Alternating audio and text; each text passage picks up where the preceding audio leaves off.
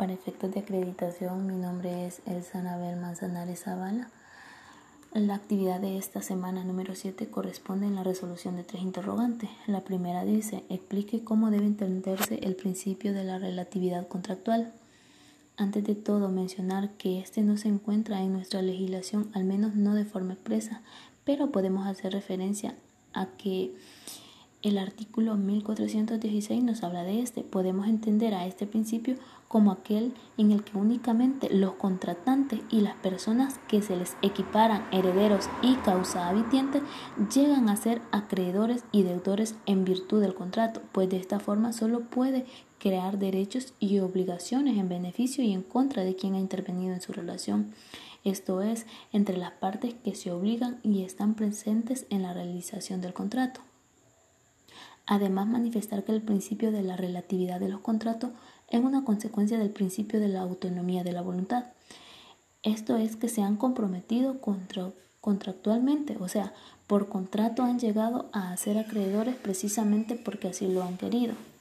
No obstante a ello, el doctrinario Ropo señala por eso que el principio de la relatividad no significa que el tercero sea inmune a cualquier consecuencia fáctica, que derive del contrato inter ales. Es muy posible que un contrato tenga de hecho consecuencias también muy relevantes para terceros ajenos al mismo. Lo expresado se observa claramente que en ciertas obligaciones de no hacer en las que se aprecia con claridad el principio de la relatividad de los contratos, por ejemplo, en un contrato de suministro con exclusividad o en un contrato de distribución con la misma obligación de no hacer o de o de no contraer con tercero, es notorio que los efectos de la celebración del contrato que inicialmente perseguían las partes se han extendido hacia terceros, quienes están impedidos de celebrar un contrato de distribución similar con una de las partes. El principio de la relatividad se aplica en primer lugar al objeto del contrato en el sentido de que sus efectos se refiere a este. Se aplica en segundo lugar a las personas. Bajo este segundo aspecto, los convenios no producen efectos sino entre las partes, ya sea que hayan intervenido directamente o personalmente en el contrato, o que hayan figurado en él o por medio de un mandatario tal acuerdo. La segunda interrogante dice, describa cuáles son los grados de responsabilidad contractual vistos en clase. Antes de ello es necesario definir la responsabilidad contractual y se manifiesta que es aquella responsabilidad civil que nace de la culpa por falta de diligencia y previsión en el autor del acto, que deriva en un incumplimiento de sus obligaciones y genera la obligación de indemnizar. Cuando se mencionan los grados de responsabilidad, se hace referencia a lo grave o no de una infracción al contrato, a la negligencia o al olvido. Para, para ello debemos establecer primero que en sí este no tiene una enumeración, pero podemos manifestar que, lo, que los momentos en que puede darse son, vaya, según el artículo 42 del Código Civil, aunque no se establezca explícitamente, vamos a referirnos a la culpa porque en sí la ley distingue tres, tres tipos de culpa. Culpa grave, negligencia grave, culpa lata. La culpa grave, esta consiste en no manejar los negocios ajenos con aquel cuidado que aunque las personas negligentes y de poca prudencia suelen emplear a sus negocios propios. Esta culpa en materia civil equivale al dolo.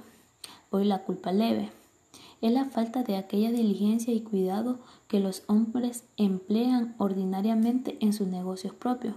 Culpa o descuido sin otra calificación significa culpa o descuido leve.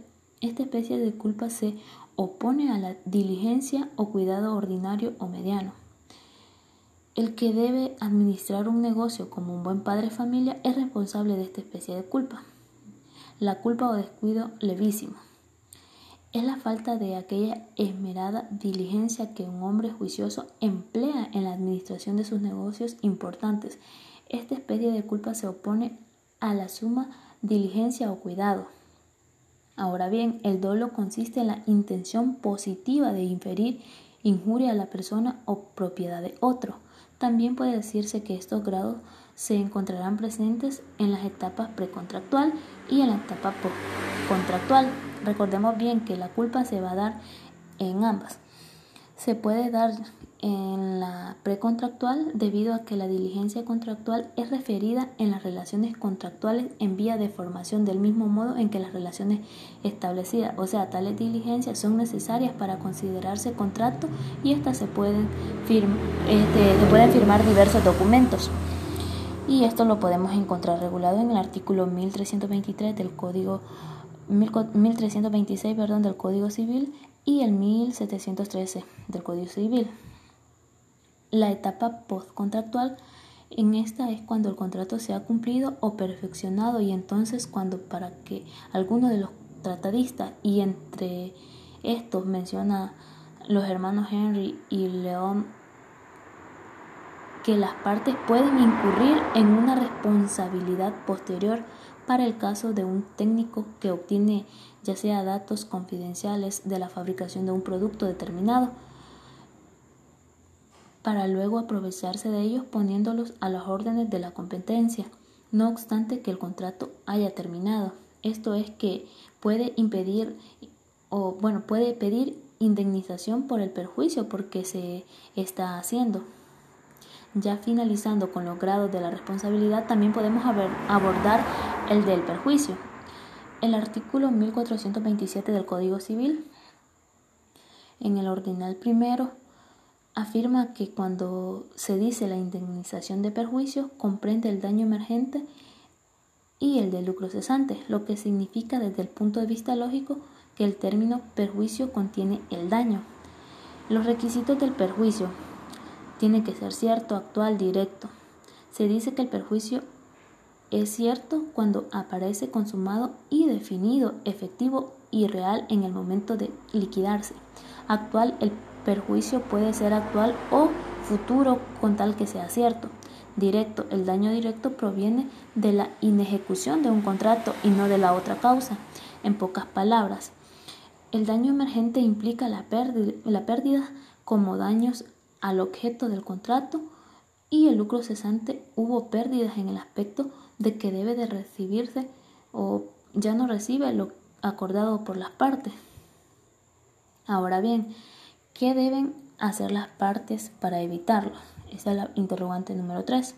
Primeramente recordemos que estamos hablando de, de, un tipo de negligencia, esto es decir, vaya, cuando mencionamos la culpa para ello, de uno, las partes deben de, de asesorarse, ya sea que una persona especializada en materia contractual leer casos en los que se han cometido tales grados de responsabilidad contractual y de la manera más atenta verificar cada una de las etapas pertinentes, ya que si bien no es algo planificado por lo que se da este tipo de problemas, sino más bien es algo que debido a la falta de previsión del autor, al cual se le genera una obligación de, de indemnizar pero aunque este no ha sido planificado, al menos se entiende que conocía del peligro que podría incurrir, pero se confió en que no iba a incurrir, por lo que podría este entrar en dos tipos de culpa, ya sea la consciente y la inconsciente. Vaya, a lo que finalizo con esto es que las partes deben asesorarse bien con un experto en materia contractual. Y este debe de plantearle ya sea lo de las cláusulas penales y de esta forma llenar los requisitos necesarios y así evitarían las negligencias o falta de cuidado por una de las partes. Y si se diera pues el que debe de responder por dicha falta o dicha irresponsabilidad se le aplicarían las cláusulas penales y esto es todo. Gracias